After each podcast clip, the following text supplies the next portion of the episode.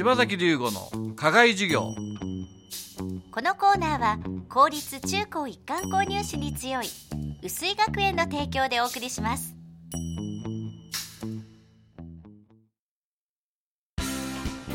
究極の右脳開発石戸式そろばんが薄井学園前橋安中熊谷で開講。さらに伊勢崎と太田では大好評につきクラス増設。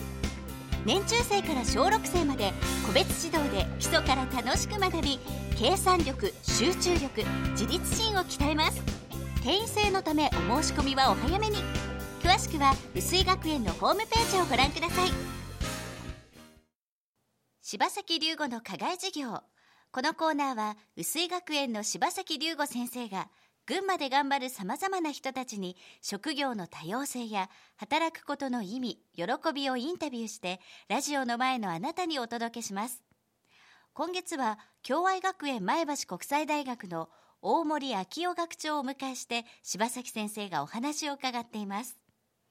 まあ伝統ありますよね共愛という長い。伝統の中で、まあそこそこの地位をここで持っていると。ただこのままいってもきっと少子化で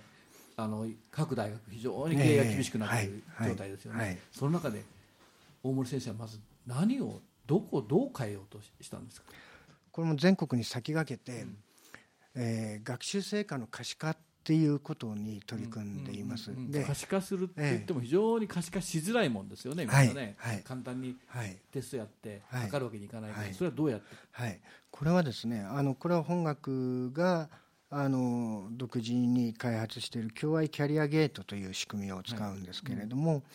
うん、あの本学のその学習成果の可視化の目標は自律的な学習者を育てるっていうことなんです。うん、で、えー、つまりそういった力がついたかどうかを誰が判断していくか、えそれは学生自身が判断するんだと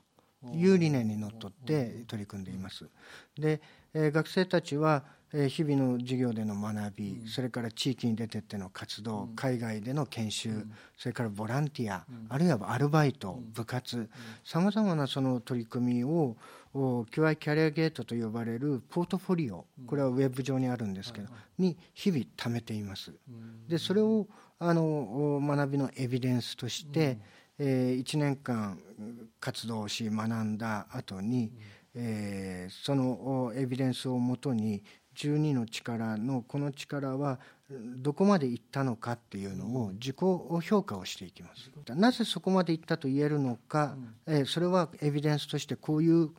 活動をしたからだというのが全部蓄積されてでそれをやった後に先生とリフレクションをしてその精度を高めてっていうようなことをやるのとそのポートフォリオ上に貯められたいろんな活動をこれも日本で多分初ぐらいなんですけどショーケースっていう仕組みがあってですねこれはそのウェブ上に貯めた自分の記録をクリックするとその URL が作られてでその URL を見るとその学生の活動があの見れるとつまりオープンにすると。で例えば企業さんに就職する時にエントリーシートにその URL の QR コードとかをつけてあげて私を知りたかったらここを見てくださいと。でつまり学びの蓄積と学習成果の可視化がそのままキャリアにつながるっていう、まあ、そういったその QI キャリアゲートっていう仕組みをこれはもううちオリジナルで、えー、作ってるんですけれども、まあ、そんなようなことを通して学生たちが自らの学びを自らの言葉で語り自らの知見で評価しでっていうのは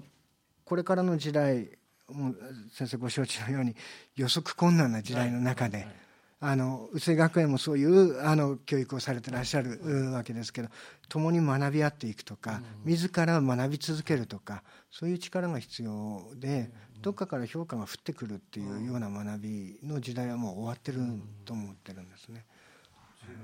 手間のかかることをやって かかります。はい。柴崎龍吾の課外授業11月は共愛学園前橋国際大学の大森学長をお迎えしてお話を伺っています。なおこのインタビューの模様は11月号の高崎フリモ前橋フリモ北西版南東版にも掲載されていますのでぜひご覧ください。柴崎龍吾の課外授業このコーナーは薄井学園の提供でお送りしました。